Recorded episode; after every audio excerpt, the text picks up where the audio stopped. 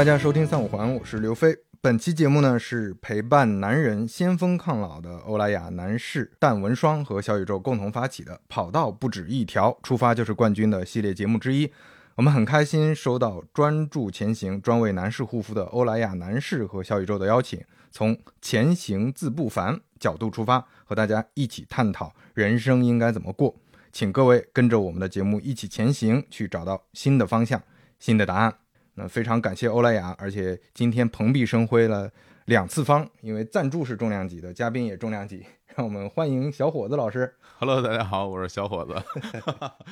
哎，那来自日坛公园啊，嗯，啊，听到小伙子的声音真的很感慨，因为毕竟像我们这一代做那个播客的主播，都是听日坛长大的。怎么怎么都到这种程度了？呃，但确实，我是一九年开始做三五环的时候，那个时候听日坛听的是非常多的。嗯嗯嗯对，嗯，我们是从二零一六年啊，日坛公园这个节目，二零一六年的九月份正式上线的。其实我真的我算了一下，从我最开始接触播客的二零一四年到现在已经有十年了。对我我应该差不多一六一七年就开始听，比较密集的听可能是一八一九年，对，差不多这个阶段。那今天我们要聊啥呢？可能还是一方面跟啊欧莱雅给我们的这个命题相关，另一方面也确实是我自己非常好奇的，也是符合我们三五环本来想要了解的，就是呃那那个小伙子是在三环和五环之间吧？哎，哎，还真是，难道到了三环内了？还真是我那个，我从小就生活在北京的三环边儿上啊。然后呢，嗯，等我那个上中学的时候搬了一次家，然后就搬到亚运村地区，那就在四环的边儿上啊。那一一直是在三环和五环的那个范围当当中啊，嗯，你看这不巧了吗？你看看就就该上这节目。就该找我，对吧？嗯 所以今天的主题就是想聊聊吧，就整整个啊、在对对，因为因为我之前确实不太知道，嗯呃，也是最近才知道你之前也在国企工作过，我以为你从一开始就是一个很很 freelancer 的、很自由状态的一个一个 职业发展的这么路径。那之前这些路径到底是怎么样的？怎么开始做播客的啊？包括之前还做过乐队，嗯呃，现在也在做是吧？就是这这这些并行的事情，他们代表着什么？他们意味着什么？然后，呃，我们应该怎么再去看待这个职业发展也好，或者看待我们该怎么生活也好？我觉得这是今天我们的主题。好呀，对，嗯那我们就先从一开始这个，呃，好奇的点开始聊呗，就是国企是怎么回事儿？国企怎么 而且你在国企是十几年，对吧？对对对，呃，我呃一九八二年出生的嘛，然后大学嗯毕业的那一年就正好是二零零四年，然后零四年毕业之后，我就进入了一家呃严格意义上应该叫央企啊，在一个央企来嗯工作，然后我在那儿其实真的是整整工作了十二年啊，二零嗯一六年。我不是说一六年我们做了《日坛公园》这个节目嘛？其实那一年我就从公司辞职了，然后等于说我是一六年就等于全职在做播客这件事儿了啊、所以整个的后来想起来时间真的还挺长的，因为这现现在也才四十出头，这十二年的时光是非常非常漫长的时光。对，对，而、嗯而且是同一个单位是吗？同一个单位没有换过工啊作，但是就是在公司内部有一些具体做做的事情的调整。那这个事儿其实是这样，就是嗯我说白了，我我好像从来都没有想过自己所谓的职业规划这件事儿。嗯，对，，因为为什么呢？因为刚刚你你提到我之前不是包括现在还在玩乐队嘛，就是是因为我上高中的时候就认识了我的搭档，然后谢丹青，然后那我们两个人是同班同学，然后那个时候大家志趣相投，然后坐前后桌，然后那个时候就就说哎，我们要不然组个乐队吧，但实际上乐器也不会啊，就这样就开始了。那当然，他现在也是我搭档，我们那个另外一个播客《跟宇宙结婚》，我们一起来录制嗯录制啊。那个节目更早，二零一五年开始做的。嗯，我在那个时候脑子里边想的是，就是那个当明星啊，这就是哦，这样啊，对啊，就是哎，是哪种明星？就是就是就是大明星，演戏的大歌星嘛，唱歌嘛，就是歌星啊。OK，歌星啊，嗯，对，因为为什么要玩乐队，就是因为就觉得哎，要要想唱歌，唱歌当歌星。那那个我们啊这一代人是从华语流行音乐最辉煌的时期完整的走过来的嘛。啊，从九十年代初啊，然后当然一直到两千年那时候我上大学嘛，我整个的青春期都伴随着华语音乐非常蓬勃的发展，经历了非常多代歌星的这种迭代，然后一直走过来。然后后来也有了就是咱们内地的这些摇滚乐啊，然后内地的这些呃流行歌手，大家的成长，从最初的那一代，我们可能小时候听什么李春波什么的，后来慢慢慢慢慢的，嗯对，然后后来就到了孙楠什么的，就这些是吧？后来到汪峰，然后许巍，然后包括中国的这这些内地这些乐队，然后这些给我们给我们带来非常大的影响。其实它也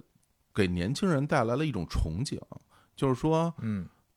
上班的日子肯定不如当歌星的日子好吧？就是这个，其实是一个非常非常朴素的想法。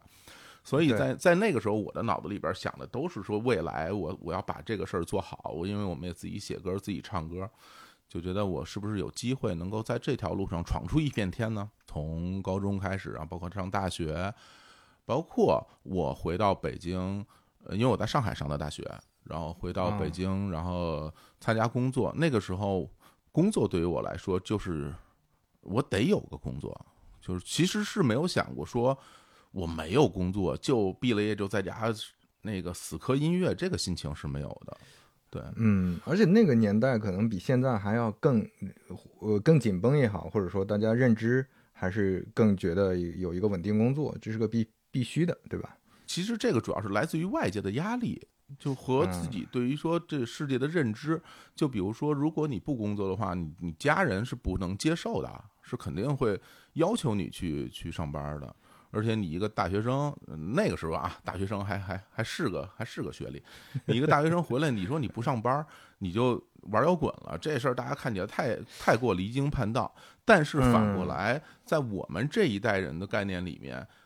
很多玩音乐的人他就是不上班的。你想当年在北京非常著名的什么树村的那些摇滚乐手，那不是所有玩音乐的人都要到北京来，然后大家一起去过那样的生活吗？还有还有电影去展现北京乐语录什么，去展现他们的的这种生活状态。那其实，嗯，从审美就是生活审美上来讲，那当然不上班要比上班帅得多，对吧？对，但是有现实压力，嗯，对，但现实就是你没收入啊，然后你没有收入，你经济就不独立，你经济不独立，你在家说话就不硬气，啊是，那那你就没有办法在家里生存。那那你的选择就是，要么我去上个班，要么我就离家出走，对吧？那我也没有勇气离家出走，所所以所以是这样，那个开启了自己的所谓的真正的职业生涯，嗯，就是嗯工作的生涯。我是学计算机的，你是不是也学哦类似于这是是是是吧？你们我记得你跟那个肖磊好像都是学计算机的啊是计算机，科学与技术是吗？对，他嗯是科学与技术，我是信息安全，哦，信息安全啊，对，啊，那个那个，我我搭档那个青年老师，他是也是学信息的啊，其实是一样的。我觉得这个东西就是计算机跟信息安全有什么 区别啊？嗯没有区别，没有区别，无非是学一大堆数学是吧？高等数学、线性代数、离散对，数学，然后去学一大堆学。点代码，嗯，对，学点代码我也不是特别会。然后，但是因为我是学这个的嘛，进入到我们那那个企业，呃，我就到了信息中心工作。啊，主要的工作内容说白了就是修电脑啊，就是给公司里的同事们维修个人电脑啊。对，哦，就是就是这种活吗？就是算是嗯工程相关的吗？其实不是，就就是就是日常，就跟网管一样，你知道，就是啊因为两两千零四年那那会儿，我在的这个公司啊，嗯，很多同事年纪都不小了，嗯然后大家对于这个电脑使用起来不是很熟练，然后也时常会遇到一些就比如说用电脑办公产生的问题，比如打印机卡纸了。啊，啊，不是卡纸了，让你你你你得帮人把纸蹬出来是吧？你你得把它拆开是吧？后边那个那把那滚轴抬起来，把纸抽出来是吧？嗯或者是上网出现问题了，上不了网了。那个时候公司上网还是用网线，网线接什么方式上网呢？是接了网线，然后每台个人电脑去连接公司机房的一台代理服务器，嗯，是是，然后这这台代理服务器，然后去上网。嗯然后那如果他的那个呃网络出现问题啦，IP 地址出现问题啦什么的，他自己把呃固定 IP 改成自动获取啦，或者怎么样，那他就上不了网了。然后你就去帮他去解决这些问题啊。其实那个时候我们连那个呃办公系统都没有，OA 啊什么都没有。嗯，对，所以嗯刚进入公司的时候，其实就干这些活儿。然后，那你说我脑子也不在这上面，我那时候就想着怎么怎么玩玩玩乐队呢？啊，这个的价价值感感觉也不是那么强，对吧？没想过这个事儿。啊，就没想过这事儿。然后他他对我来说有一个特别大的优势，就是这嗯公司下班特别早。哦，那你啊就有时间去搞那些了嘛？对、嗯我们当时是早上八点半上班，下午四点半就下班了。哦，那有啊完整的时间，晚饭加晚上。对，那你下了班之后，你想去演出什么的也不耽误啊，排练嗯什么的都不耽误。但其实更多的时间是那个打游戏，在家就是啊，就 对，那现在我知道你为什么日 坛和《跟宇宙结婚》里边游戏、音乐话题这些比较多了，还是之前嗯生活的内。容嘛。其实我们嗯简短截说吧，我在这个公司其实干过非常多不同行业的那个事儿，比如一嗯开始我在信息中心做电脑维护，后来我又去呃做机房。因为公司嗯机房升级，我要去搞装修，然后去做机房，然后又进了新的那个呃路由器一类的那种商用级的那种路由器，然后还当时还做防火墙，反正你把这一套东西等于学学了一些手艺吧，就是嗯在在网络信息管理这方面其实学了一些手艺，然后就轮就换到其他的部门，然后我还干了几年的那安全生产的工作啊，嗯就是因为公司很大，有很多的安全事故需要处理，包括呃演练啊什么这些事儿，然后这个活儿干了三三四年，然后之后我还去做过销售，哦，就是跨度都挺大的呀。这个互相之间感觉也没有那种什么经验方法的这这种复用什么的，对吧？对，没有。其实嗯当时之所以有这样的选，有这样的变化，其实更多是被动的。嗯，就是比如某一个部门缺人，然后他就会问你愿不愿意到这儿来做这个工作。然后我其实那段时间就在信息中心做电脑这些事儿，我也干烦了，我也想尝试一下不同的工作的门类。然后就在公司内部调了一些不同的岗位。那现在想起来，很多时候，呃，真的还蛮有收获的。对，因为比如你做这个安全相关的工作的时候，其实你对于人日常生活中如何去确保自己安全这件事儿，它你会有一种肌肉记忆般的这种这种警醒。我举个例子，我嗯我进电梯之后，我首先就会看这个电梯安检的时间，那个那个牌儿它有没有到期，对，嗯然后你嗯你要看那个灭火器。呃，摆放的位置，然后它的那个压力指针是不是正常？然后 就是，这是属于职业病了。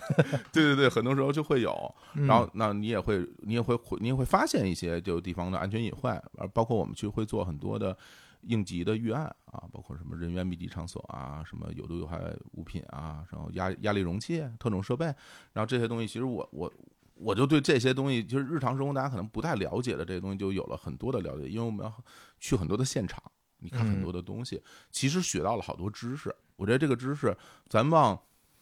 特别细节上来说，或者说把它说的大一点，这都是救命的知识。是是，我倒是会觉得还蛮有意义的。对嗯，对，后来也做销售，做销售其实就是疫苗行业嘛，然后然后在疫苗行业做了一些年，然后也了解了很多疫苗相关的知识。就总体而言，这些知识的积累，现在想起来还挺有价值的。但你在干的时候，就会觉得他会觉得虚无，或者是觉得迷茫，就是嗯，就我在干我在干什么？就是就是这些事儿，我除了能够上班挣到钱以外，就是年纪一天天变大，然后我怎么办呀？就是这里边有一个核心的问题，就在于说，你做乐队没有做出我想要的那个名堂来，没有真正成为明星，对吧？这个事儿其实现在说起来，大家肯定都知道，因为毕毕毕竟我如果说做乐队做出做成明星了，我现在身份就不是录播客的人了，对。我我刚才很好奇的一点就是，呃，既然这这这这个工作，你感觉就是一个赚钱的营生，呃，你的志向或者说你的价值感啊，你的乐趣是来自于别的地方，但是你做了十几年，这个和我认识的很多其他的朋友是不一样的。有的朋友他在大厂很久，他是因为他接受了这一套，然后我认识的很多人，包括嗯，你像石老板，他也是干了没多久就出来了嘛，在在大厂。那你当时是因为可能还还在做乐队，还有一些别的寄托，所以能做十几年，还是说很长时间也没想过，就是就是在在这呃就是在这坐着，先赚着钱？嗯，非常现实的就是它能够给我带来一份稳定的收入，然后去支撑我去实现音乐梦想。当时这个就是最现实的东西，因为工作不是那么忙，啊然后收入比较稳定，然后我在那个过程里面一直在想方设法的，嗯，说我能不能有机会真的成我想想变成的那个歌星啊？对，那这个时候我需要一份收入，嗯那这个收入它其实，嗯、虽然不多，但是它是一个稳定可可预期的这么一个这么一个收入来源。嗯，对所以当时它对于我生活中的意义，其实就是这么一个意义。嗯是而且它是非常规律的工作节奏，没有加班。然后 就是现在不一样了，现在我原来同事经常加班，对，没有加班，收入稳定，然后就我觉得那没有说突然有一个什么急事儿，对吧？要处理或者怎么样，这种几乎没有。嗯对，，所以所以在那个时候，我一直是是这样的一个状态来看待我当时的正式的工作与乐音乐音乐之间的关系。是哪一个节点？你觉得到了一个阈值，是你觉得要要出来了，或者说这个出来是一个主动选择还是被动的一些原因吗？嗯，之前我在一些节目里面也讲过，其实到了二零一二年前后的时候，我就会觉得好像这个事儿不对了，因为那那时候我三十岁了，然然后我我我对，然后我就会觉得，呃，我想实现自己当歌星的这个梦想，可能没戏没戏了，没机会了。嗯，就是理性的去看到了这个概率，而且而且之前可能没想过这事儿，是吧？之前一直在想，但一直在想，就觉得我二十几岁是不是还有戏啊？然后，然后，然后，然后我都三十了，我还没成名，这事儿是不是就没机会了？然后也会安慰自己说，你看那个我们的偶像周华健三十多岁才出得道，但是这个东西说了没有用啊，就是他不能真的安安抚到你，这这种焦虑，其实那个时候是很焦虑的。然后你再转过头再一看，其实自己在呃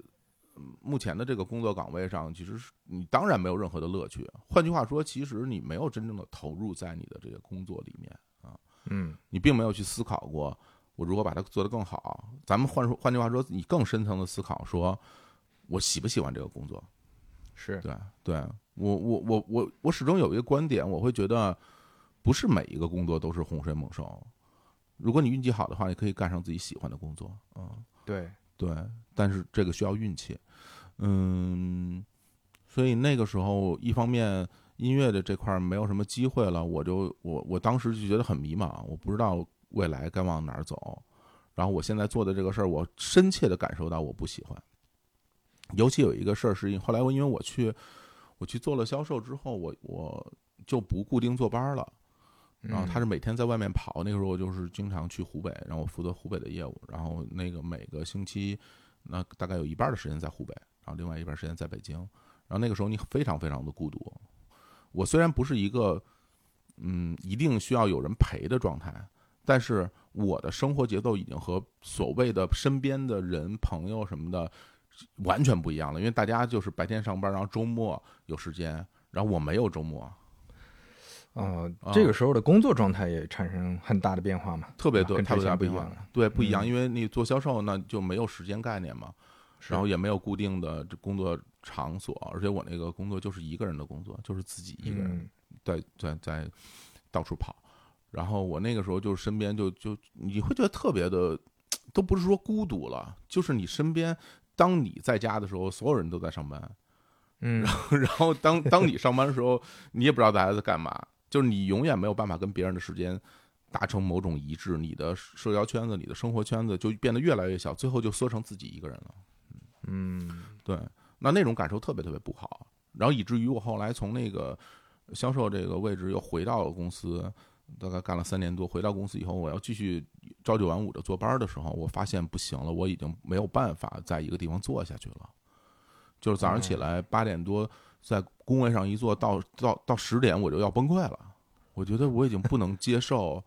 这种工作状态。大家可能听起来说啊有点矫情，你两个小时，但是那个时候的那种煎熬感特别特别的严重。是是，对，是非常非常严重的那种那种焦虑，焦虑到嗯最后就每天早上起来就不不想起床，对对。不想面对你即将发生的一切这些东西。我我刚从大厂出来那段时间也是，就是因为你说的，几乎是一模一样的状态。就每天早上睁开眼，醒来第一件事就想，哎呀，我真不想上班，就特别不想起床。对，就是他 他就是他，大家会很多时候在在社会上，他会他会把你理解为某种懒惰，但真的不是。就是是我我我现在都要说，我我我是一个非常勤快的人。就大家嗯可以看看我每年录多少节目，就是我是一个非常非常勤快的人，但是那个状态，它不是因为我懒，是因为嗯，它摆在你面前就不想做这些事儿。对，是一种无形的巨大的压力，让你就根本就不想去面对它啊。对对对。当你你有很强的动力，你就觉得，哎，今天我录这播客，我见的这个嘉宾，我特别喜欢，我特别想跟他聊点啥。你这个时候一睁眼，可能立马就跳起来了，就那个状态是不一样的，是有这种亲身体会的，是。对对对，所以其实就这样这样过了两年的时间吧，就是那个时候，其实我们的演出也变得很少嘛，然后歌也不怎么写了。其实这个很多时候都是我自己自身的问题，就是我怀疑这件事儿，或者是说我嗯对这个、这个事情没有信心，我我就我也不知道该往哪儿努力。我觉得就是人生走到了一个其实像是一个绝境的状态，就是你嗯不知道你的未来在哪儿，而且你会发现你想过的生活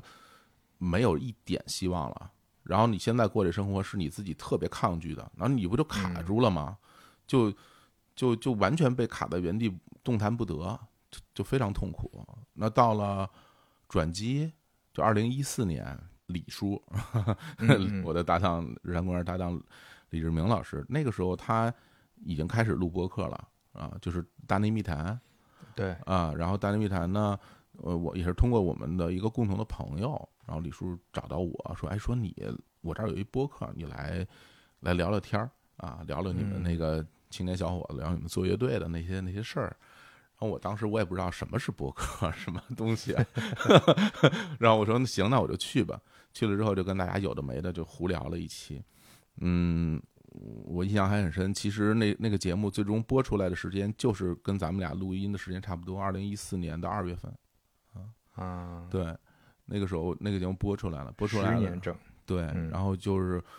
呃在整个过程里面，我非常开心，我觉得就特别好玩儿。然后录完以后，大家听众的反馈也挺好的，就是大家都会说哎说这人挺有意思的，说话挺逗的，或者怎么样。嗯，然后这么一来二去，然后来，嗯，他们也觉得挺好的，然后就就经常叫我去。然后后来干脆我就加入到了那个大内密探整个的这个主播阵容里面去。那其实这是我跟播客的最初的接触。所以这个时候是算是一个兼职状态，呃，对，其实就是玩儿嘛，就是因为你也知道没有收入嘛，做播客，是，嗯，对吧？就是玩儿。后来一直到了嗯、就是一六年年初的时候，我在那个时候我就会发现，我说不行了，这个这样的生活绝对不能再继续了。就是哪怕我不知道未来我会走向哪里去，至少现在这条路绝对不能再走了啊！就是宁可什么都不要了，我也要让我的生活先停下来啊！于是，于是那个时候我就辞职了嘛，就就就决定我要辞职。然后，那你说我当时要去做什么事儿呢？我当时可能能做的事儿就是录播客吧，因为我喜欢这件事儿，我觉得这事儿挺有意思的。那我也没有什么其他可做的事情。那个时候你没有想过再再把音乐这个事儿花更多精力做，嗯，没有办法，就是很多我面临音乐上的的问题，我解决不了。就比如说，呃，你技术上怎么让自己更更更精进啊？你无论是从呃演奏、编曲、制作这方面，然后你嗯你想在这上更精进，一方面你的这种学习的热情就没有那么高，另外一方面它也有大量的经济上的投入，那你又没有钱。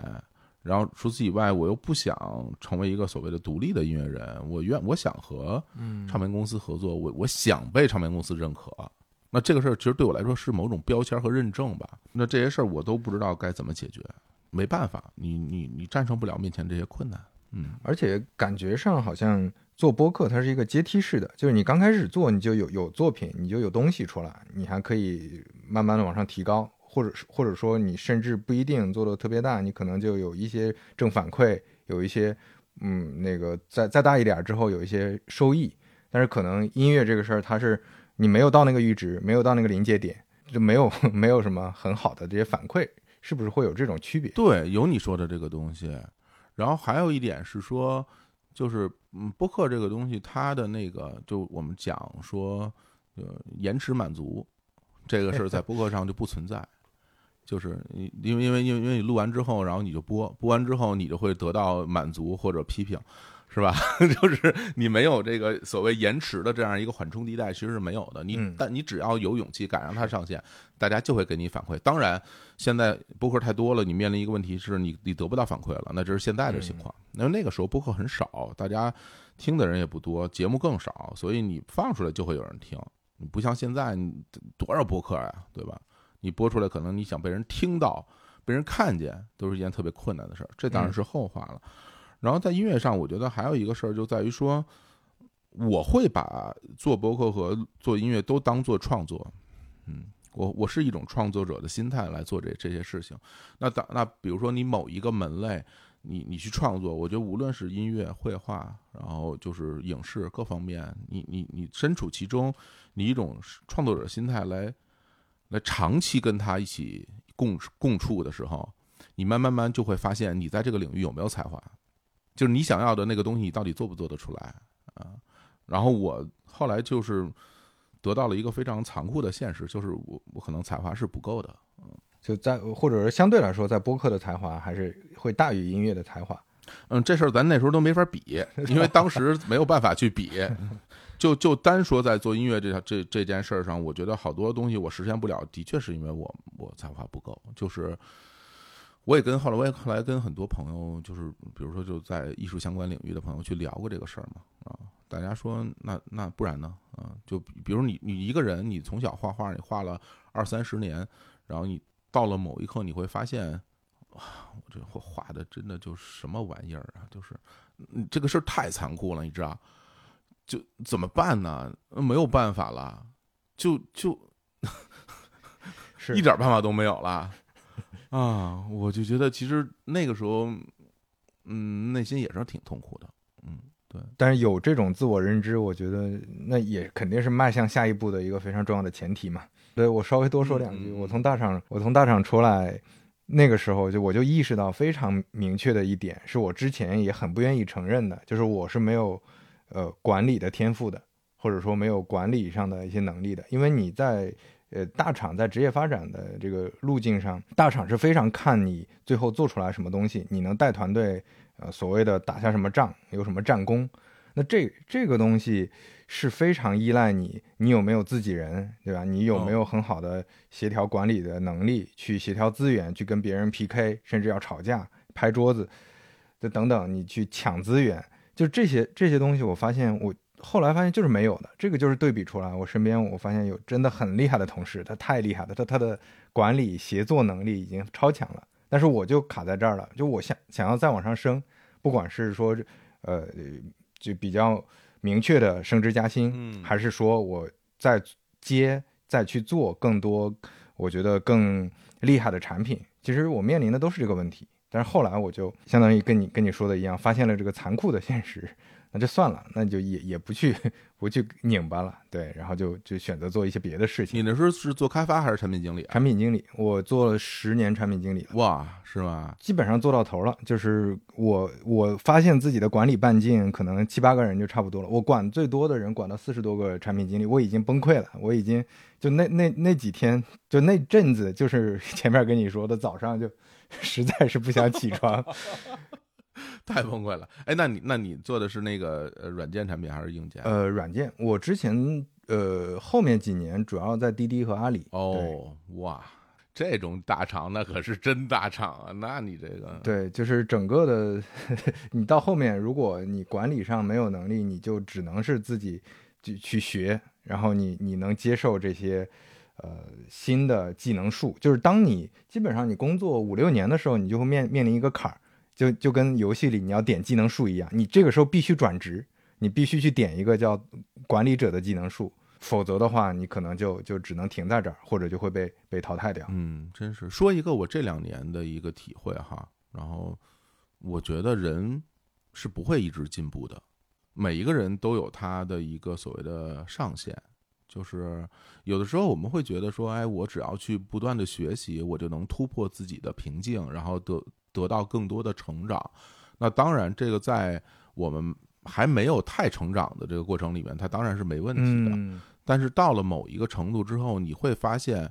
你就很难再有进步了。嗯，就是这这种现实的东西摆在大家面前的时候，很多时候，因为我们的呃社会的环境、我们的文化传统，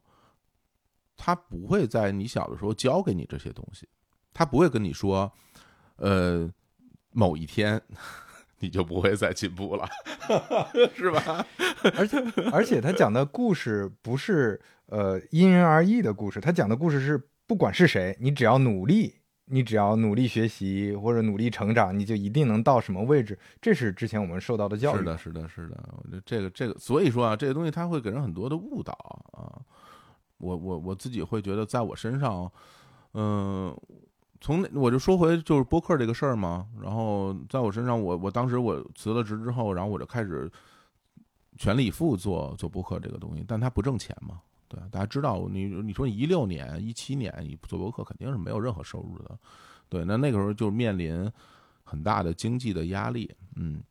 到后来也是慢慢慢慢的就是有了一些商务啊的的进来。然后后来又又有了那种就是投资啊什么这些东西，慢慢就过来了。然后是现在回过头去想，有很多朋友就问说：“哎呀，说你当时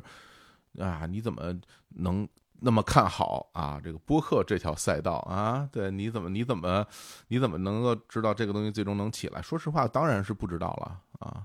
你你而且就是在那样的一个过程里面，不仅不仅是不知道，而且是根本就你看不到希望的啊。对，因为。最特殊的一点就在于说，我开始全职做播客的时候，播客这条路就没有路，它没有成功的先例，嗯嗯，它什么都没有，你的面前就是一片荒芜，是一个是一个产品经理忘了做进度条的一片荒芜，你知道吗？就是，对我我记得我当时我做播客，我做三五环的时候，好像日坛也是刚刚有一些。呃，商务的一些呃，能看到很多广告也好，很多赞助也好。一八一一八一九年八一九是吧？一九年对，那刚刚有刚有，嗯，对。然后那个时候，我觉得是一个是一个，就对我来说，我我也是看到了哇！你看人家就是这种顶头部播客已经能赚钱了，然后我我要做个播客，就别指望成为头部了，因为本身头部也不多。另外就是能赚钱的头部更少了。回过头来看，今天不管是半拉铁还是三五环，也也都是没想到的。我觉得这些东西都很难很难预测，尤其是我觉得做做内容相关的，跟跟社交媒体相关的这些，你的运气的成分或者说概率的成分太高了。我我之前认识的那些自媒体的朋友。几乎都不是刚开始规划的很好，就我看到一个进度条，我看到一个就是告诉你今天做什么你就能涨多少，明天做做什么就能接商单，那都不是这样，全都是意外，对，全都是意外。就是，嗯，你说你说就是你对于未来的规划，它总得有点那个参照。或者是有一些标准，或者你凭借着一个什么样的东西得到某种反馈。其实很多事儿我都是后知后觉的。说实话，因为我虽然二十出头我就参加工作了，但是我觉得我的那个职场它不是一个真正的职场，嗯，它是一个纯粹就是给你安排工作，然后你去干事儿的那么一个执行的那么一个一个环境。对它里面，嗯，和我们我后来所认认知的所谓职场环境区别是非常大的。甚至你现在公司里更反而更更更像职场，对吧？更呃对，更像职场。对我们我们这个现在也是个创业公司嘛，所以它就很像一个职场的概念。那个时候不不像，但是大家就会觉得，哎，那我在这样的公司里边工作是不是完全没有意义？我觉得不是的。其实他给我现在回头想，他给我养成了非常多很好的一些工作习惯。就首先就是，呃，我现在的工作其实就是以时间为刻度的在工作。因为录播客这个事儿，到处都是时间，对吧？你从几点开始，你约了人，大家就有一个时间刻度，然后你录多长的节目，然后你什么时候上线，啊，那所有的这些东西都是跟着时间的刻度去走的。那那对于时间刻度的管理，在我原来的公司的工作里面，其实是非常严格的，就是就是迟到什么什么这种事儿是绝不绝对不可能发生的。那大家都是按照一个很严格的时间刻度在在进行。那在这里面，我觉得并不是说你是一个非常有时间观念，或者说你按照那个时间刻度在进行这事儿就是一个绝对理论上的好。我不这么认为，因为每个人有自己的生活的习惯和自己的内心的感受。那我只是会觉得，就是说，你你在这样的一个概念里面去生活，你能够感觉得出来，你喜不喜欢时间刻度？有人是喜欢的，有人是不喜欢的。我觉得我就是喜欢时间刻度的人。嗯对我在这样一个非常有节奏感、有规划的、有计划的这样的一个时间节奏里面生活，我挺舒适的。嗯，所以对你也并没有后悔说那个之前十二年的这些经历，或者说你并没有觉得它没有价值。它其实在很多其他的层面，它不一定能直接对播客、对做播客或者现在创业产生价值，但是它塑造你一个人的生活经验、工作经验还是有很大帮助的。对，一个是时间刻度，一个流程管理，对吧？然后包括你，你对于一个、嗯那这个流程管理和时间刻度，呃，移植到我现在的工作当中，就比如我的项目管理，我就有自己一套很完整的项目管理的方式，有很多经验是从之前借鉴过来的。对，对，它它嗯去降低你出错的可能性。然后我觉得我说一个非常小的细节，我在现实生活中与人沟通永远会说二十四小时制，不会说十二小时制的。对，这样就会避免误会。对我说八点，那有可能这事儿就就有问题。对，那我一定我一定会说二十点，那当然会说哇，这个人太刻板了。但但是我觉得，嗯，某种意义上这是一种善意，因为我我我我我从内心角度来讲，我是不想浪费别人时间的。对，就是就是或者说从根儿上来觉得，就是我没有资格浪费别人的生命啊。我凭什么让别人的生命里边有五分钟是因为我而被浪费了？我觉得这这个是我不能接受的一个过错。对，所以这可能就说这个可能就是那十二年里 种下的很重要的对 一个种子。其实或者是唤，其实它唤醒了你自己，觉得就是因为很多时候你在人生中，你是否会觉得舒适，你都要去经历一遍，你才知道舒适要不舒适。对要检验的，要检验。，对你要去印证。对，就比如说大家都说旅游是一件非常非常美好的事情，然后我印证完了以后，发现我不喜欢，就是然后大家就说，就说嗯这人是不是有病？我没有那么喜欢，我没有那么喜欢。对是是是嗯，对我，我觉得这事儿特别重要。你像我之前在在阿里待的是我职业生涯里面相对比较短的，可能都不到一年。但这一年，呃后后来很多朋友就讲说，哎，你看你这一年待的就没有什么必要嘛，你在那边期权也拿不到，因为两年才开始能拿到期权，然后你你在这儿待着。呃，也没有做出什么东西来，然后你还不如提前就开始创业，提前就开始做别的事情。我说这个这里面最大的差异就是，我当时给了自己一次试的机会，就我去我我去试试看，我能不能在这种大厂里面再尝试着点一下那个做管理的技能树，尝试着点一下这个。如果不行，我以后我就知道肯定不行了，我就不喜欢这种生活，我也学不会。但是如果我没去的话，我可能现在我还天天在在想，哎呀，是不是应该再去试一试，或者再去怎么样？哎，我觉得这种哎、对对对，对我我这你对特别这特别对，这特别对，这特别特别重要，就是是你有你能有一个去尝试去验证的这么一个那么这么一个一个机会，我觉得这件事儿挺难得的呢。而且那个，你像我身边有些朋友现在在说，哎呀，我我特别想做自媒体，我也想做做播客，或者我想写点公众号什么的。我说你先去做，你你先别分析，你你分析了一两年，你最后都没下手，你不知道这个东西你喜不喜欢，不知道这个东西你擅不擅长。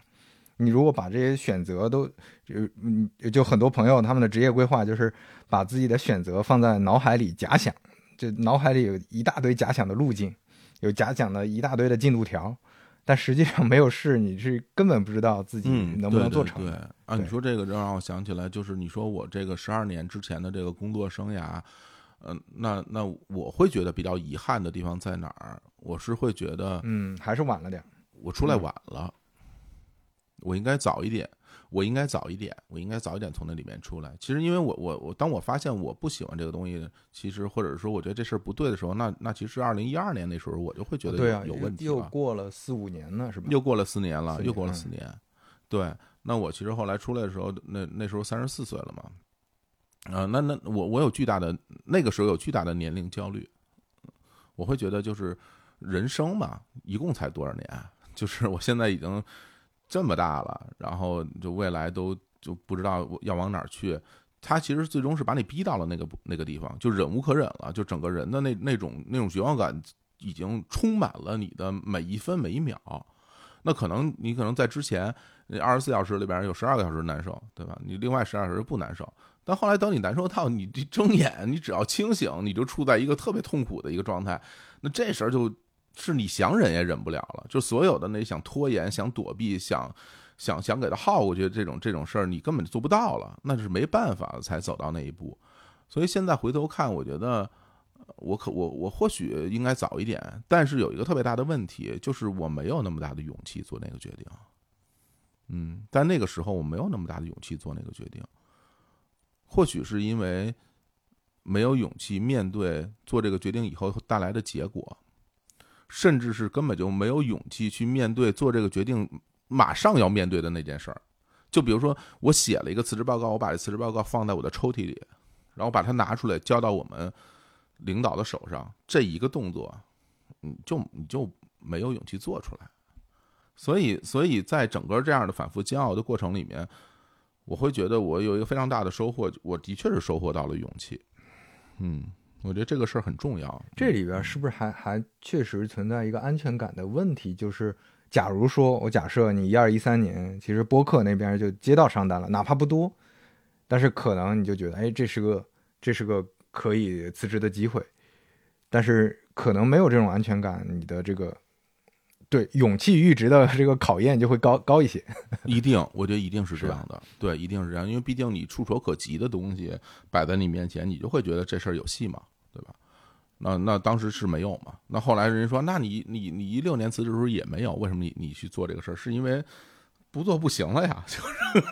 是难以生存了呀，这人都活不下去了，每天都这家精神要出问题了。这如果继续下去的话，所以就是逼到那个份儿上了。所以我后来就是通过这件事儿给到我挺大的信心的，就会觉得吧，很多时候你的那种恐惧，真的就是自己吓自己。嗯嗯，或者是说，包括我的人生态度都会发生了一一定的变化，就是我会觉得。之前就会觉得说哇，那你要面对很多未知的情况，你到时候你该如何去处理？你想这想那，最后等现实来到你的面前的时候，说白了，结果无非就两个嘛，一个行，一个不行，有什么其他的结果可能性没有？行，那就挺好；不行，不行再说，啊 不不不行不行再说嘛，对吧？我现在的确会这么想，那很多时候就是。嗯，你说是开阔了一点也好，或者是会觉得说，你你你可能不那么在意，不那么在意那些那些东西。这就回到前面说的，还是勇于尝试和多去接触，多创造一些可能性吧。对我感我感觉你像前面提到你几个关键的点，因为你做音乐，但是虽然没有达成歌星那个愿望，但是你认识了李叔。但是又因为愿意尝试跟李叔做播客，那如果他说，哎，播他跟你说播客的时候，你说，哎，我也没听过这玩意儿，我这现在工作还忙呢，我这没心思做，那可能又又又呃扼杀了这个可能性。对，所以我觉得这些还也也都还是挺重要的，挺重要的，能能去尝试。对，而且在后来这播客这条路上，我觉得我真的特别幸运，就是幸运的东西有两点，那当然。比如说，现在大家可能说啊，你做的挺成功了，你在播客界，然后你做的很好，你也也有一定的这种收入什么的。那我觉得这当然它是一个很现实的东西。另外一方面，我觉得幸运在在于说我一次尝试就找到了自己特别喜欢的东西。我觉得这件事非常非常的难。就是我现在可以直言不讳讲，我我非常喜欢录播客这件事，我。就是乐在其中。你包括今天咱们俩在一起聊，我都觉得哇，这个事儿它本身不在我的计划当中嘛，嗯，但是有这样的一个机会，我们可以这样去聊聊天儿，我都会觉得很享受。我觉得这是一个特别特别开心的时刻。对，那如果你尝试了一次，然后你你这个东西你还是不喜欢，那可能你要再再去尝试一次，对吧？然后你就再来一遍。对，那我觉得就是。你说一次就中这种可能性其实是很低的。那从这个角度来讲，我觉得我是一个挺幸运的人。然后有的时候，大家在生活遇到很不顺利的时候，你你难免会怨天尤人，你会觉得我是一个我我怎么那么倒霉啊？就是就是这这也不行，那也不行。但后来我冷静的去思考一下，就是说实话，好像我还真是一个蛮幸运的人。就幸运在于说，呃，我的努力，呃。基基本上不太会落空，就是在人生当中，嗯，只要你真正努力了，好像一般都会给到你一些回报。对，但这件事儿其实后来我才明白，是一件是一件很难的事情啊。对，对，或或者换句话来讲，嗯、努力落空的可能性其实是更大的，对吧？啊，你看前面我们聊的正好是职业发展，呃，西呃，我们聊到的一些感悟，要勇于尝试，要比较有勇气。哎，我觉得正好可以 Q 到欧莱雅男士和小宇宙这次的这个专题。跑道不止一条，出发就是冠军，对吧？我们不必拘于固有的成功定义，就不是找那种固定的成功路径去前行。其实每个人都不一样嘛，就像前面我们聊的，我们都应该有自己的人生。那欧莱雅男士呢，致力于成为支撑男士在人生道路上自信前行、走出属于自己成功之路的伙伴。嗯，哎、也非常感谢欧莱雅这次的赞助。我认真想啊，提到这个欧莱雅男士的这些产品，这个这个在我生活当中有一个非常重要的经验，就是嗯你知道，就像我们这种男的，就是从小对于这种护肤产品是没有概念的，对。是，但是我内心一直有一想法，就是说，为什么男的不可以试试看呢？对，就是，所以我对于很多的这种护肤产品是特别有兴趣的。对，嗯包括欧莱雅产品我也用过挺多的，就是你会感觉，就是当你认真对待自己的时候，你得到的那种开心，它已经超越了产品本身的那种开心。对对，因为比如说你你去认真洗脸，你洗完脸你照镜子，然后大家不是老有那么一个笑话吗？我，我洗完脸我也像吴彦祖，那当然其实有点夸张啊，但是但是这个东西它就是能给人带来快乐的，就是比如你洗的特别干净，然后自己抹上很舒服的这种护肤的产品，那是，包括我们男士用的什么呃那个虚后水什么的，你刮完胡子拍一拍，那整个人的那种体验，我觉得它会给人带来一种非常清爽，而且很有很有得到感的一种一种感受。嗯、，对我我觉得你说的这这一点，这个场景还是挺常见的一个场景。就虽然听起来好像是一些啊什么电影桥段里经常这样，在镜子里前面说你可以，你能行，对吧？对，你最最棒。但是但实际上这种心理暗示，它其实是有一些生理性的呃道理在的。就当你用了一些好的护肤品也好，或者说你就就确实像你刚才说认真洗脸，然后看了看镜子，你可能就对自己产生更更强的信心了。那这就是一个很很基础的、很常见的一种一种情况。它并不是说你非得呃怎么说我我得我得那个真的逻辑分析啊，我现在到底处于什么处境，我该做什么事情，我才能成功？你你不一定是这样，有的时候你的信心它其实是很很生理性的能完成的。另外，我们可以直接顺着这个就往下聊，说关于生活这一块，对于怎么对待自己更好的生活这这一块，其实有很多本来准备的这个这个角度。我们可以先从刚才聊的这个角度去说消费这件事儿。你你这些年有什么比较大的一些变化吗？你会怎么？你的消费观念有什么转变吗？首先我是一个物欲特别强的人，我我甚至会觉得有很多我的人生的节奏，或者说。呃，人生的对于未来的期许是建立在很多物欲的基础上，它很很具体。那比如说，嗯，咱们回归到小的时候，就是比如说我我想买一台游戏机，那这个就成为我生活的动力了。然后，那我可能就会想办法去攒钱，对吧？各种各样的方式。嗯，然后最终当我买到了这个东西的时候，它经历一个很漫长的过程，那它会成为我一个时间节点啊。嗯，然后我就觉得，哎，我要达成这件事儿，我最终要得到那个东西。对，那其实这个其实在我的生活里一直是有这样的一个一个内容在的，对，所以就是你要说消费这件事儿，其实我个人是特特别喜欢 特别喜欢消费的一个人，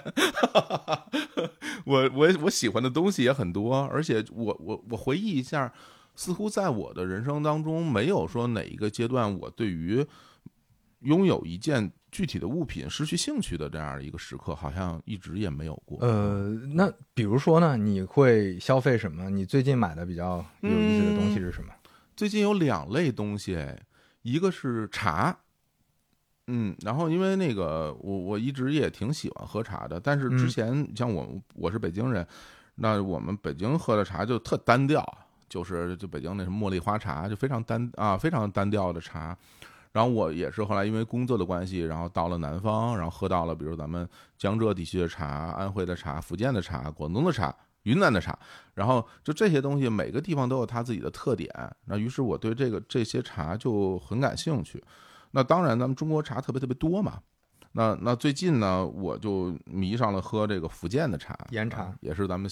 对咱们小宇宙的朋友推荐啊嗯推荐的，嗯就是然后我最近喝是喝什么肉桂啊，然后那个水仙啊，水仙啊，对呃，还有那个白牙奇兰啊，什么的漳州的茶，就这些茶给到我非常不一样的感受。嗯然后因为我每天上午一般都是在家里工作，然后到了下午我再去公司，然后我的工作一般是下午到晚上会更多一点。上午的时候我会处理一些日常的事务或者写点东西什么的。那那个时候我每天起来就会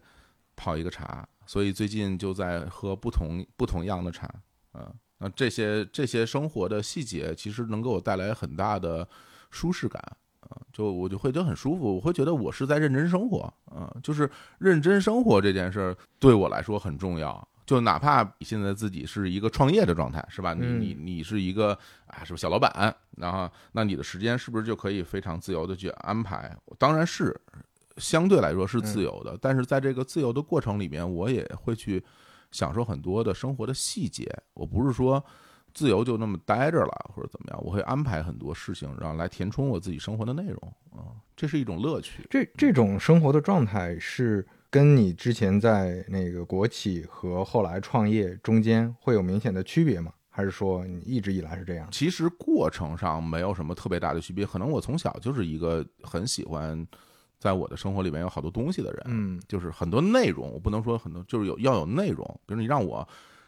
找一个地儿，往那儿一待，然后就度过了一天啊，不行，我受不了，就是 这个 哎，那你那个地儿不是也有内容吗？就你你你说你刚才说的这种是就是同一个地方对吧？就在那儿在那儿发呆或者怎么样？就你需要充实，你需要有有有，不管是信息也好，体验也好，你需要需要充实。对我需要我需对我需要信息多一点，包括手边可触碰的东西，能够真正感受到的温度、形状、材质，就这些东西，我需要有更更真实的感受啊、而不是纯粹的一种精神上的一种满足，这个可能不太一样。对，但是你问我跟之前的生活有什么区区别非常大，你心情不一样啊。你原来 原来那日子过的什么日子呀？就非常苦闷，对吧？你喝了茶都是苦涩的。对，那现在 其实虽然虽然很累很辛苦，但是喝茶感觉很香。对我觉得这个是不太一样的。对，哦，这个跟跟呃，我我呃，别人问我这个问题的时候，我经常举的例子就是玩塞尔达。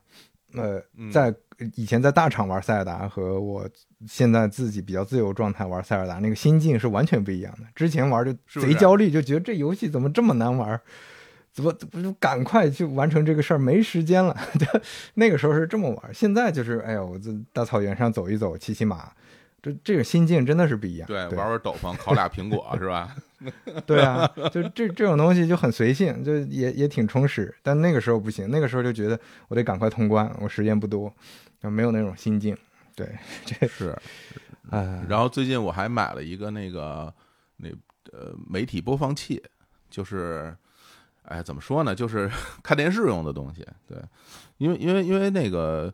呃，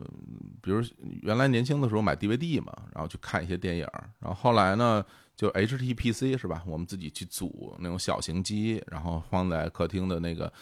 电视边儿上，里边其实是一台电脑。啊，然后它可能接口的更丰富一点，是吧？然后你的声音啊、画面，包括你的解码的能力就会变得更强啊。然后呢，那后来中间停了一段时间，因为很多时候大家看流媒体嘛，嗯，然后那个，但是我心里边这个对于这个影像质量和声音质量这个需求吧，它它始终它它是个事儿。好多时候我就看那个流媒体，他说是什么一零八零 P 或者四 K，根本就不是，对吧？而且你明显感觉到它它在掉帧，就是对 对对，这 宽容度有问题，我看见了，对吧？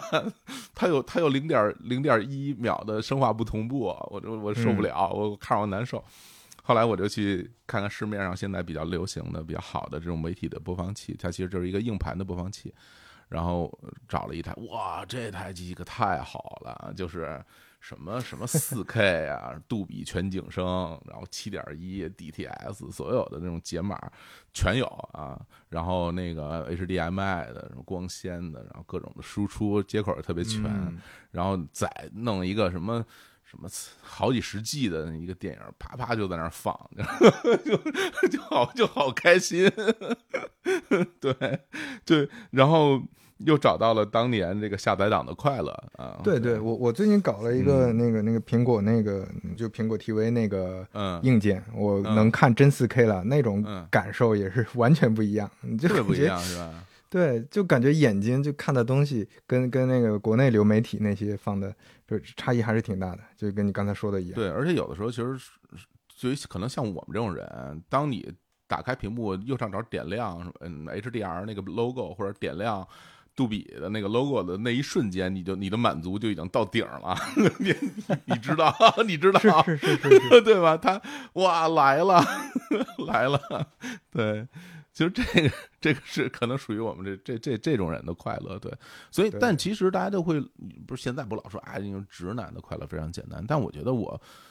其实我很很不愿意用这种标签化去去去把人分类或者怎么样。他说对我来说，我对于很多东西都是有兴趣的。嗯，就本质上我是不排斥不排斥什么东西的，就是这种我也愿意去感受其中的奥妙。就比如说一件事儿，大家很多人都很喜欢，那你说它是不是一定有它的魅力，对吧？嗯，它一定是有的。那可能你不了解它，那那你可能就会本能的去排斥它，然后你不接触，你就不了解，然后那这件事儿归根到底。是什么一个结果呢？就是你损失了得到这份快乐的可能性。对对。那所以对于我而言，我我愿意去去尝试去去试试看啊。那如果说这也是一条路的话，那我可能这就是一条尝试的路嘛。我是一个愿意去尝试的人。对，那我我愿意去尝试，目的不是为了彰显自己是一个什么样的人，或者是为了去呃不被社会淘汰，或者是跟上社会的潮流，不是这些都不是。嗯，完全是出于为了自己，就是我人生中多一点快乐，难道不比少一点快乐好吗？对，我觉得这种开放，就这背后是一种开放心态。然后这种开放心态，它最后带来的其实就是我们自己的乐趣能变多一点。我觉得这点还挺重要的。你像各呃不同的朋友，他们在不管是从饮食习惯，从这平时的兴趣爱好来说，大家差异都非常大。但是我我确实见过有的朋友，他们是。心态会比较封闭的，心态封闭之后，就是就是在自己的这个小圈子里去了解那些东西。当然，这个这个都没问题啊，就大家有自己的选择。但是他当排斥一些其他东西之后，他是很难沉浸下去体验那个事情的乐趣的。就真的好的作品，我发现其实不管是文化作品，还是说好吃的好玩的，其实它都是就像你刚才说的，它都都有自己的魅力在。但是你得沉浸下去，你得你得沉下去。你就像塞尔达，可能大家都说好，但是有的人他不玩游戏，他就听别人说好，然后就看了呃十分钟的这个介绍，就觉得这玩意儿什么好玩的，然后那可能就丧失了以后再玩的这个这个动力了，也不会再接触到了。对对，塞尔达其实我说白了我就玩不太好啊，嗯，对我能感受到它它的妙处，但是我手笨，就是就这类型的游戏就是这种这种，那法环岂不是更更难？那有，当当然，我对于这种呃呃三 D 的冒险的这种，包括开放世界的这种东西，其实是不是我擅长的领域？就是所以，我我我说白了，我看别人玩得得到的快乐，比我自己玩的快乐要要多啊。嗯，对对，所以有时候我也会去看别人去打，然后因为我玩不好嘛，对，但但他的画面，整个他的那个游戏的设计，就让你会觉得哇，这个真的是啊。智慧啊，就是创意啊，对吧？就是佩服啊，就从心里就觉得佩服，怎么搞出来的？怎么想的？这些人有，就我经常从心里边由衷的感叹，我说这帮人可太优秀了，就搞出这么好的东西来。对，其实不单单是游戏这个领域啊，我觉得就是在生活中的很多的领域，包括一件具体的物品，包括一一件衣服、一双鞋。很多时候我都会去以一种我试图去欣赏的角度去去先去感受一下，对它适不适合我再说。我先看看这个这个这个东西它的妙处在哪儿。其实这个习惯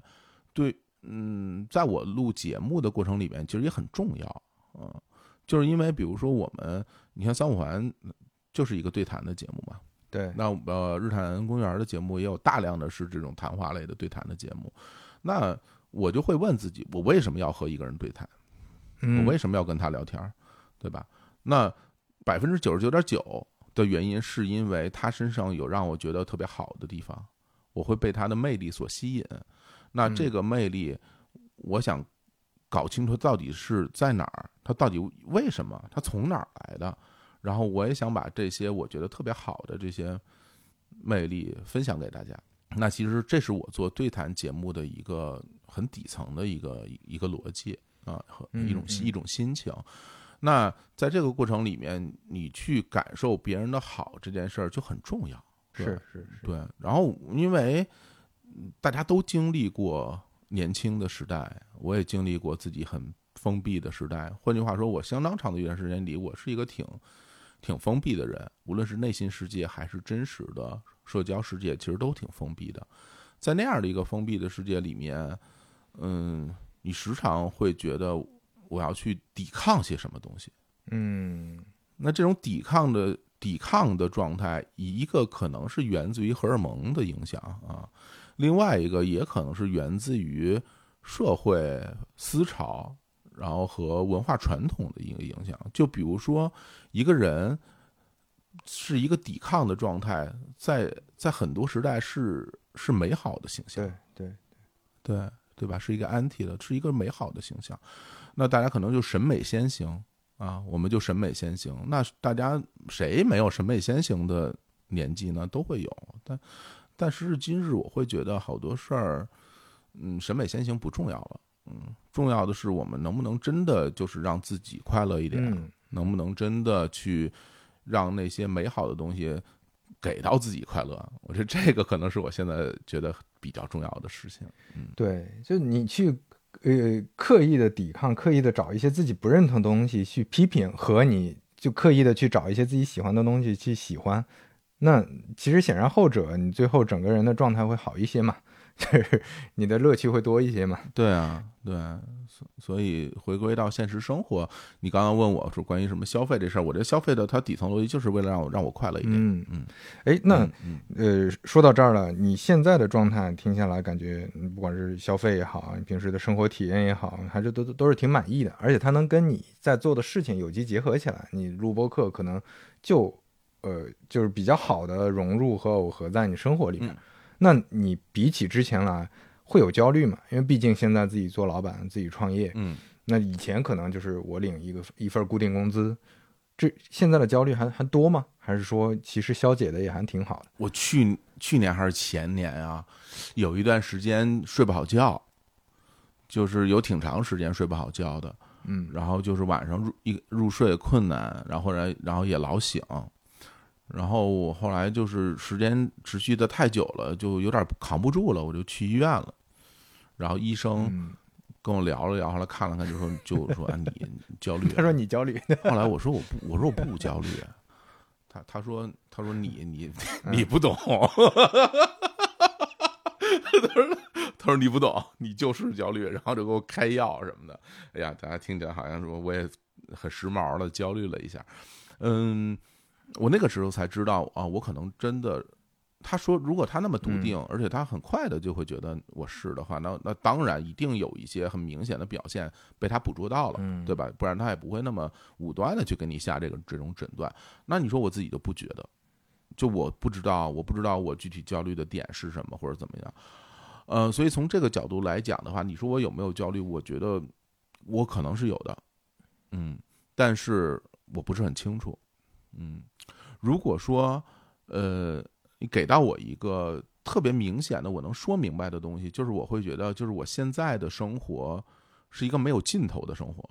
现在的这样的生活方式没个头儿，就是就是，比如我今年录播客，我明年录播客，我明后年我还是录播客，那这样的生活方式，它似乎永无止境了，嗯，而且而且，当你作作为一个团队或者一个公司的一个管理者也好，呃，你在做抉择的时候，其实是背负着很多那个你团队的伙伴的这个生活的，对。那这个东西，其实你说从根儿上来讲，它是不是我应该去承担，或者觉得这我就应该把它做好？其实它当然并不是。每一个人肯定是先为自己负责，再为其他人负责，对吧？那这是一个很很明显的逻辑。但是在这个里面，其实我觉得我有一个问题，我现在发现一个问题，就是我好像总是想把事情做对。大家说你说的这东西是不是美化自己啊？就是什么，嗯，总是想把事情做对是一个问题。我我我认真讲，我觉得这是一个问题，就有点完美主义嘛，是就是，对，它是它是某种偏执。那这种偏执，它它一定有问题。就是对，首先，嗯，首先最最根儿上的问题就是说，你觉得对的那个东西是不是一定对啊？对吧？这个东西就是你一旦笃定自己是这的这的正确性。那那那你相当程度上你要出问题了，对吧？然后另外一个就是说，你想要去实现的那个所谓的路径，它是不是真的可以做到？是不是你你通过努力或者怎么样，就就能就能走到就能走到那儿去？是你个人能不能把握和掌控的对这件事儿，对到底走向什么地方？吧对对对，嗯所以我觉得这里边有问题，但是我没有想好该怎么去解决它。嗯，嗯我或许觉得是因为我的能力还不够，我还没有能力去解决这个问题。嗯，交给时间或者交给个人的成长，嗯是不是就会有答案？这种焦虑是会一直伴随的。嗯嗯感觉对对对，所以呃现在偶尔我也会有那个呃睡不好觉的时候，就比如说某某两两天三天什么的，就夜里睡眠就不太好，呃，我也就不再为因为这个睡眠不好而焦虑了，因为因为你睡不好，因为你就会因为你就会因为睡不好而焦虑，对啊，那那那你这件事是真实存在的，对他就会又给你又给你打回来了，对，所以就就让他去吧，就是呃，let it be，就是因为因为我知道，就是好多事情我我我是没有办法解决的，嗯，我也会觉得，嗯，不用逼自己逼得那么狠，嗯，你你的嗯能力。和你现在做的事情，包括你的运气，所有这些东西会会带给你一个现在应该有的一个结果。呃，从这个角度上来讲，我可能不是一种所谓消极的一个状态，其实是一种更积极的状态，就是勇敢面对嘛，它就是一个更积极的状态。但嗯那对就会更松弛，嗯，而不至于特别嗯紧绷，就觉得哎呀，每件事儿稍微出点问题就就崩，而且就是它更真实，啊，对对，对吧？就是这个，你一旦不真实，你又想显好；你一旦显好，你就露馅儿。告诉你，就是 就 就就是这样。这又是前面我们说的那个，可能嗯认知到嗯认知到有些事儿是自己掌握不了的，然后自己的嗯技技能技能树在这儿，自己的能能力线在这儿，那那就那就承认现实，我觉得其实反而就能更好的和解嘛，心态上就会更好一点。那那你你会还有其他嗯不同的焦虑吗？就比如说那个现在还会有年龄焦虑，或者说有那种呃呃还想还想再再做大，比如说以前是想当歌星，现在是不是想当一个呃媒体圈更更高的一个目标的那种，有有这样的一个愿景？嗯，如果说特别现实愿景，就想多挣点钱啊，这个是一个特别现实的东西。那其实很多的努力是奔着这个努力去的，咱们当然可以非常坦诚来讲。呃，其他的呢，呃，我觉得你说你说年龄啊有没有焦虑？我觉得时不时的还是会有的，嗯，因为毕竟我没过过五十岁的生活，我不知道五十岁会什么样啊。对，所以你对他，你真的就能坦然面对吗？就是说来吧，我一定没问题，也不一定的，就是，然后到到到，而且我对于人生未来的这种感受，我我我我说的直白一点，其实我我没有抱特别多的期望啊，嗯，因为我会觉得就是，呃，可能我我最好的，嗯、生活状态可能就是现在吧，啊，是是，我希望能让它保持的嗯时间久一点。嗯，因为因为无论如何，你年纪越大，随就是以现在的这个人类科技水平来讲的话，你身体肯定会越来越差喽。啊，我是明显能感觉到我现在的身体跟原来的就是身体机能之间的差距的，因为我不是老踢球吗？那你的这个运动能力，包括你的恢复能力，啊，肌肉力量，啊，各各方面其实这明显是往下走的。那如果没有大的改变的话，你那你这个往下走的这条路，它就是会一直持续下去嘛？对，哪怕生活一切都不改变，或者越来越好，那你自己身体状态越来越差，那那那你在生你的生活质量，它它是不可能会变得越来越好的。我觉得这是一个可能我们能够看到的一个未来，对？然后包括你身边的朋友、身边的家人，对，大家人与人之间最终的结局不就是分别吗？嗯，还能有什么可能性呢？我觉得没有了。对，那如果说你在乎这两个东西的话，那你未来的人生怎么会比现在更好呢？我觉得就是一种是不太容易实现的未来。对，对，但是，但是以这个为前提，所以就现在的生活，我觉得就让它保持保持的久一点啊，然后有更。更自然的、更更更融洽的方式和所有的这些相处，我觉得这个可能是我当前要去做的一件事儿。它是基于基于你对于你对于未来的认知而而反馈给你现在的这样一种一种生活态度。嗯嗯，对，嗯，就先活好现在嘛，对吧？是，对啊，未来的事儿已经。就差不多就那样，就 就，哎，那那就是这个问题，就坦白说，比如说从你现在这个时间点，你你回顾回顾过去的这个人生经历，不管是工作生活，你会是一个比较满意的状态吗？你会是一个什么样的评价呢？哦，我特别，我非常非常满意了。就是在无数的人生的可能性当中走到现在这一步，是现在的这样一种活法。我觉得，我再重新读档一百次，也未见得能读到现在这一次。对对，就是这已经是什么完美存档了，已经差差不多差不多接近，我觉得最最最好的最好的状态了。对我还是很满意现在的生活的，而且在这里面，我更满意的一点是，我有真真正正的参与。就是其实大家的人生，不见得真的你你全情投入，或者说你你是谁敢说谁谁是自己人生的主角啊？就是你有很多的人生你当不了主角的，就是你你你的决定你能改变什么东西，甚至你连做决定的权利都没有。对，那我我其实但谁没有经历过自己说了不算的年年纪呢？对，我们经历过非太多自己说了不算的的生活了。那我自己非常庆幸一点，就在于说，是我自己选择了一条新的道路，我我我我我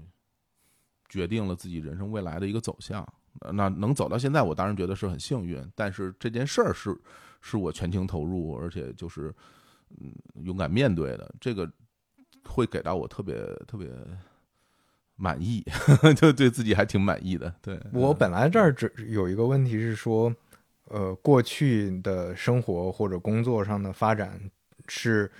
主要是规划的，还是说它是比较顺其自然的，还是比较意外的等等？但是听前面你聊的这个，基本上大概也有结论了。其实很多是意想不到的，没有说我们在每个时间点能能规划到未来。你规划下个月可能都挺难的，对吧？就不知道你的感受是什么样？嗯，对对。我觉得其实大家，嗯，你要让我自己来说的话，我我我首先我是一个规划型的人，就是我愿意去规划自己的生活，但是你的规划经常会出现问题。然后我觉得关键点不在于你是不是要规划，而关键点在于说你当你面对了一个你没有规划到的问题的时候该怎么办呢？嗯嗯，你怎么去面对这些意想不到的情况？嗯。你的心态，然后你的抉择，我觉得抉择还蛮重要的。就是对于大家老说啊，人生的关键点啊，你的抉择很重要。我觉得人生，如果你要真说重要的话，我觉得每一个抉择都很重要啊。就是对，如果你你把它上升到一个所谓重要的一个一个状态来来聊的话，那就都都还挺重要的。所以就是，嗯，我给自己的呃生活的这个。怎么说要求吧？就是我要认真对待每一个 到来的可能性，就是嗯，对，你要认真的、勇敢的去去去面对它。哎，我我觉得这个说法对对我有启发的一个点是，你看有的一种选择方式或者决策方式是我一定要主动掌控，但这种其实就不太现实嘛，嗯就在很多情况下，呃外部的环境也好，嗯或者说你自己的状况也好，都不嗯不一定。就我说我我明年我一定要做什么，呃，那个呃几年后我一定要职业发展到什么位置，这这种是比较难的，只只是你完全主动的去把自己框到一个框架里面。那另外呢，就是我什么都不管，我什么都不想，就完全顺其自然，可能也是一也是有有一定风险的，或者说你可能未必能找到嗯，局部最优吧，我们不说全局最优。所以，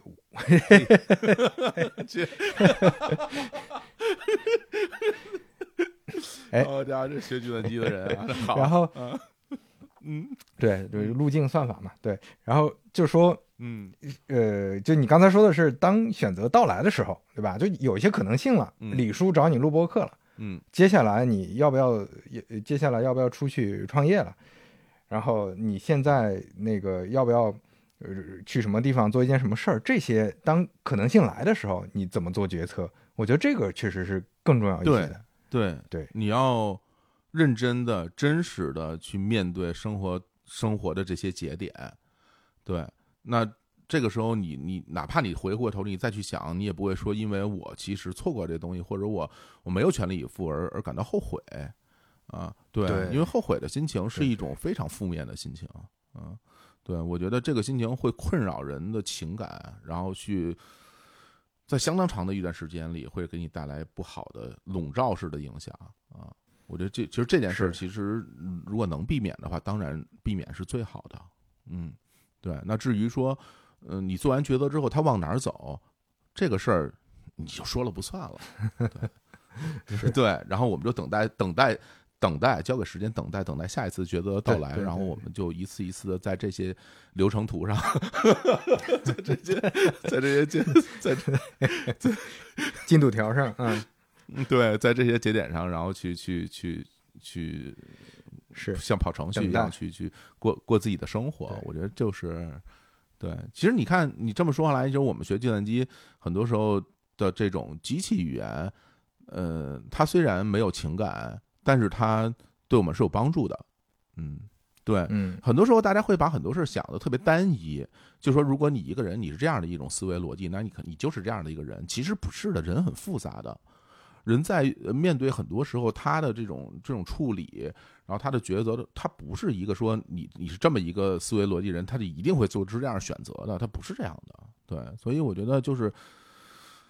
我们还是要就是更更真实的，然后更有力量的面对自己这件事儿，还挺嗯重要。嗯呃最后我们就还是聊一聊，聊聊一聊那个前面说到一半的那个生活体验上的，就因为因为呃我我觉得就就像前面提到的嘛，其其实有很多呃选择，它可能是被动出现的，不是说我们今天我们就焦虑了，中年危机了，我们焦虑了，我们一定做点什么事儿，明天就能解决。但是呢，你怎么关注当下，怎么让自己当下的生活体验变得好一点，这个其实是实实在在的。因为我确实，你刚才前面讲讲自己的故事，比如说踢球，这个能发现身体机能在在变差，我是能有明显的感觉的。我之前在某大厂的时候，我感触很深。当时去献血，呃，去献血的同事里面有一半是没有达到献血的标准的，就非常可怕。哇，就因为你血液里缺少一种什么酶吧，就大概意思是因为常熬夜，你长期处于亚健康状态。就其实你的生活是花了很长时间花费在，当然你可以说，呃，收入很高，嗯嗯，但是你可能当当你真的到了那个三十岁、四十岁可以半退休的状态的时候，其实有很多事情已经不是那么容易能去享受了，能去体验了。所以我觉得这个这件这体验当下能够对自己好一点这件事儿还是挺重要的。嗯对，那那所以说有没有除了刚才说的，嗯，说了媒体播放器是吧之外，有没有什么觉得这几年体验特别好的，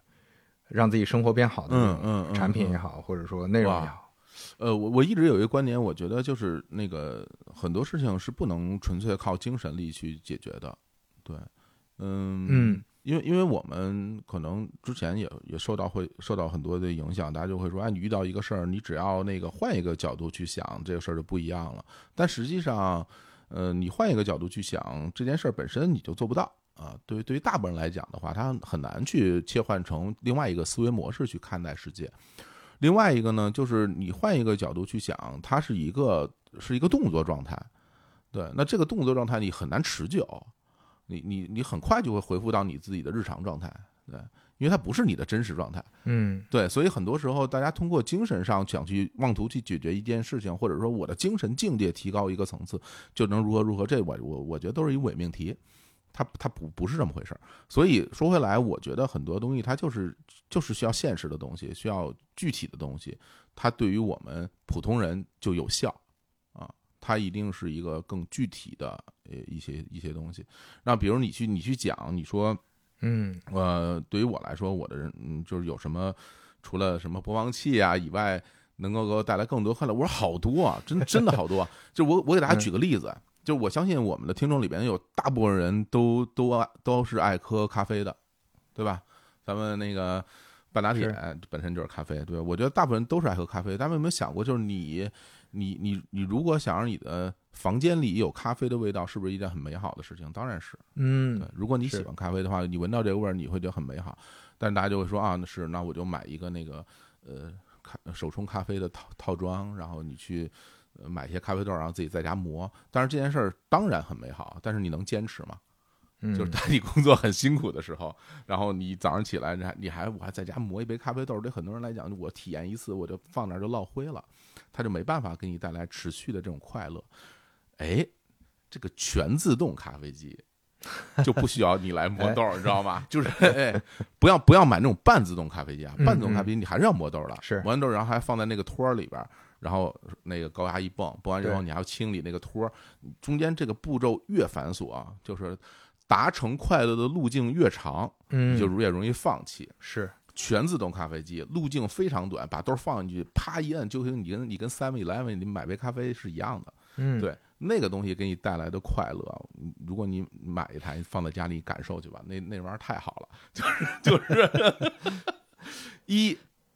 你随时想喝，随时就能喝，对吧？嗯二，它比你外在外边买机买咖啡要便宜的多得多得多，是是，对而且体验有的比很多咖啡店可能还好一点，尤其是那种比较连锁、连锁的便捷的那种。对对对，而且你想喝什么样口味的豆子，你都可以去喝，对吧？你可以嗯去买那种意式拼配的，意式拼配的不单单是一种，它有非常多不同的口味，对吧？然后你你甚至可以买一些所谓的呃中度的或者轻度烘焙的那个豆子，你让让他去给做一杯，你你感受一下，其实也是不一样的。所以我就嗯。觉得，就是好多的时候，你就想想办法，对，就想一个能让自己快乐的，而且不费力的东西，放在你的生活里，你触手可及，然后在家里待着也不会无聊，啊，是是，嗯。哎，我我觉得这种日常你几乎每天都能碰到的地方，你嗯真的是稍微优化一些，你就能感觉到非常大的快乐。这种快乐是你你总是能激发的。你就像我这两个月刚把家里的网给给给调呃那个之前的那个呃千兆那个嗯宽带一直没用起来，我刚把那个嗯千兆宽带给解决掉，你就发现啊就就是就是开心。你真的说你有多少场景就真的能用到它下那种非常大的东西，那可能嗯也、也也没有。你不是奔着那个去的，而是奔着说我打开一个页面就快了那么说零点五秒，嗯，那你就感觉也很满足，呃也很舒服，就感觉家里这个空气啊，就是充满着赛赛博的感觉。真是 这个这个东西怎么讲？这这个叫冗余的快乐，知道吗？就是对，就是人生吧，它经常会出现这种情况，就是差一点儿，嗯，差一点儿，你就总觉得差一点儿，冗余了之后就不会差一点儿了。对，只要有一点冗余，就不会差一点儿，你就会觉得我可以舒展开我的手脚。对，经常大家嗯会去讲，我这个人是一个考试状态不好的人啊，我经常考试发挥不好，然后呃考不到我理想的水平，嗯、但是我觉得吧，你还是不够冗余，你够冗余，你你考差一点儿也不错，就是 就是这这这怎么这怎么到这个话题的？你非说那千兆啊？哎，开玩笑，反正我是觉得哎就是找乐儿，是对，是其实说白了就是给自己找乐儿嘛，在生活里面。嗯你你前面说那个视频播放器的，我我我还想补充一个，就是我去年刚做了近视手术，哦我就觉得整个世界变 4K 了，就真是这种感觉。啊是吗？因为之前要戴眼镜，嗯戴眼镜的话，大家总觉得眼睛嘛，它无非就是让你的画面稍微有点变化，嗯但是就那么一点变化，你就觉得不得劲儿。嗯就是我我就是去年有一次在在在阳台上看夕阳，然后我就摘下眼镜来看身边的这些东西，就发现我靠，怎么怎么就不一样啊？颜色也不一样了，这个清晰度也不一样了。戴上眼镜就发现整个这色调也变化了。对，我不行，我得看原彩的，对我得看那个四 K 的，所以就去做了这个手术，真 4K，真四 K 对啊，就是对对对自己好一点。对是这个这个我特别能体会，因为我也做了，嗯啊，啊我也做了。你之就是前也也近视啊？我我以前为你一直不戴啊，我我我之前近视特别特别，我高度近视啊哦，啊，被这事儿困扰了好多年。然后做完之后，你就如同你所说，真的太爽了，对，就是那种。嗯哎呀，生活上带来便利，大家如果想听的话，我在日坛专门录了一期节目什么的。嗯，我看见了月亮上的环形山，就是就 是，好开心。对，就就是这种没有用的 对对地方，但是你我从来没有有看清满足过那个树叶的形状，我现在看清楚了。这你知道人生有多多大的快乐？对，真的是这样。说说到对自己好一点啊，那呃，今天还是要特别提到重要的赞助品牌欧莱雅。欧莱雅的，呃，就像前面我们提到，男士护肤其实他们已经深耕了二十多年了，而且护肤这个我之前研究过才知道，嗯你像护肤啊、美妆啊或者什么，就有些词儿我也记不住，就是这些是很不同的概念。是的，就是嗯，那个，因为之前看到女生那个桌子上、化妆台上瓶瓶罐罐那么多，你就觉得是同一类的东西，但实际上不是。你看他们的步骤，不同的步骤里面其实完成了不同的任务。对护肤这一部分其实是确实对于对于男性也好，女性也好，都是还是挺重要的。尤其我觉得，就像前面你说，身体机能在发生变化，像我就明显感觉这两年的皮肤是在发生变化。嗯，那呃尤其是在那个冬天的时候，家里可能因为在南方嘛，要开空调，呃，那个整个脸脸上都会特别干，手上也起皮。那嗯这种时候，如果如果时间久了，你当然可以说，嗯，就北方人一个大老爷们儿，你怕什么起皮什么的？但是时间久了，你就觉得皮肤就坏了，确实是会受影响的。当然，男男的凭什么就就得起皮啊？男的男 男的也可以不起皮啊，我这对吧？就是非常朴素的这个追求。对啊就是啊就并不并不一定是说非得白白嫩嫩，但是咱们能不能保证一个比较良好的精神状态？而且这个精神状态还真的不是说我们是为了说那个呃取悦他人，因为我之前跟跟有的朋友聊说这些说我用护肤品，他们说哎呀你这不是找到对象了用什么护肤品？我说这玩意儿跟找不找对象没关系，对这个就是你取悦自己，你自己看到镜子，觉得这这人还挺年轻的啊，有干劲儿，你就可能就更有信心了。所以我觉得这事儿是还是挺值得去关注的。我也是差不多，还真不是这次接接这个商务才开始护肤的，我就前两年就开始护肤了，也用过欧莱雅的产品，包括欧莱雅在内的护肤产品，他们其实都会针对男士的皮肤做一些调整。你比如说，嗯男的这个皮肤可能会相对厚一点，或者说更容易出油，呃，或者更显老，这种他们会做一些针对性的一些产品的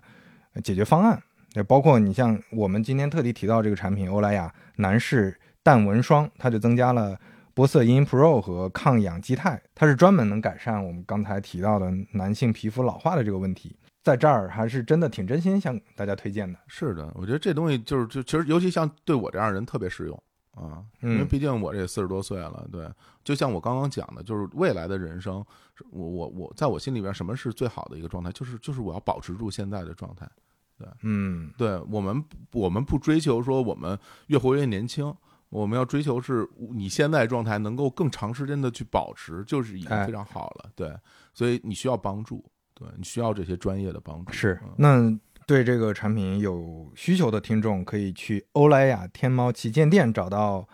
客服，报暗号三五环，会有额外的优惠券。嗯，那今天非常感谢小伙子老师的分享啊、我觉得就有大量的内容非常有共鸣，而且我估计是有很多人想象不到这个之前有这么多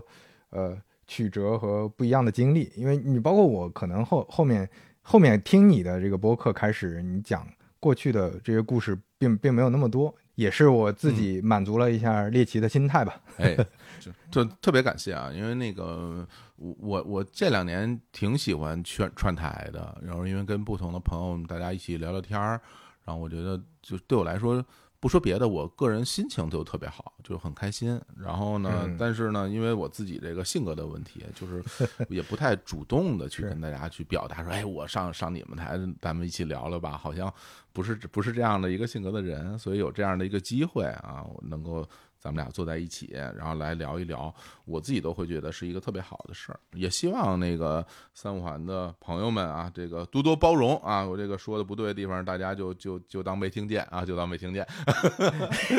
那不至于，那不至于。哎，我就觉得中间大家如果仔细去听啊，能听到很多微妙的地方。小伙子老师还是在在用他很专业的这个呃主播的功底，在在往主线上 去去去拐的。因为我们聊嗨了，有的时候就就不知道聊哪儿去了。但是我觉得就很很愉快，很愉快。嗯，也是呃就像刚开始说，满足了我最早的一个呃怎么作为日坛听众的一个小小的愿望，也能跟小伙子录一期播客了。嗯，太客气了。哎，好，那今天咱们就聊到这儿。嗯那如果大家嗯也在前行的过程中有类似刚才我们聊的这些共鸣的地方，或者也有困惑的时刻，你怎么找到答案的这些呃自己的想法，都可以在小宇宙评论区留言，我们一起交流。嗯，好，那我们今天就到这儿，好，各位拜拜。大家拜拜。最后呢，再次感谢欧莱雅男士的赞助播出。我代表欧莱雅男士淡纹霜，祝大家勇敢向前行，找到更好的皮肤状态、自信态度，也找到属于自己不凡人生的答案。欢迎关注、收听、参与本次播客企划的三点下班、东腔西调以及半拿铁等另外几档节目，也请多多关注欧莱雅男士接下来的活动。我们下期再见。欢迎在小宇宙、苹果 Podcast 订阅和收听三五环，也欢迎在评论区留言交流。如果喜欢三五环的话，也恳请能在苹果 Podcast、Spotify 或者喜马拉雅留下你的宝贵好评。下期再见。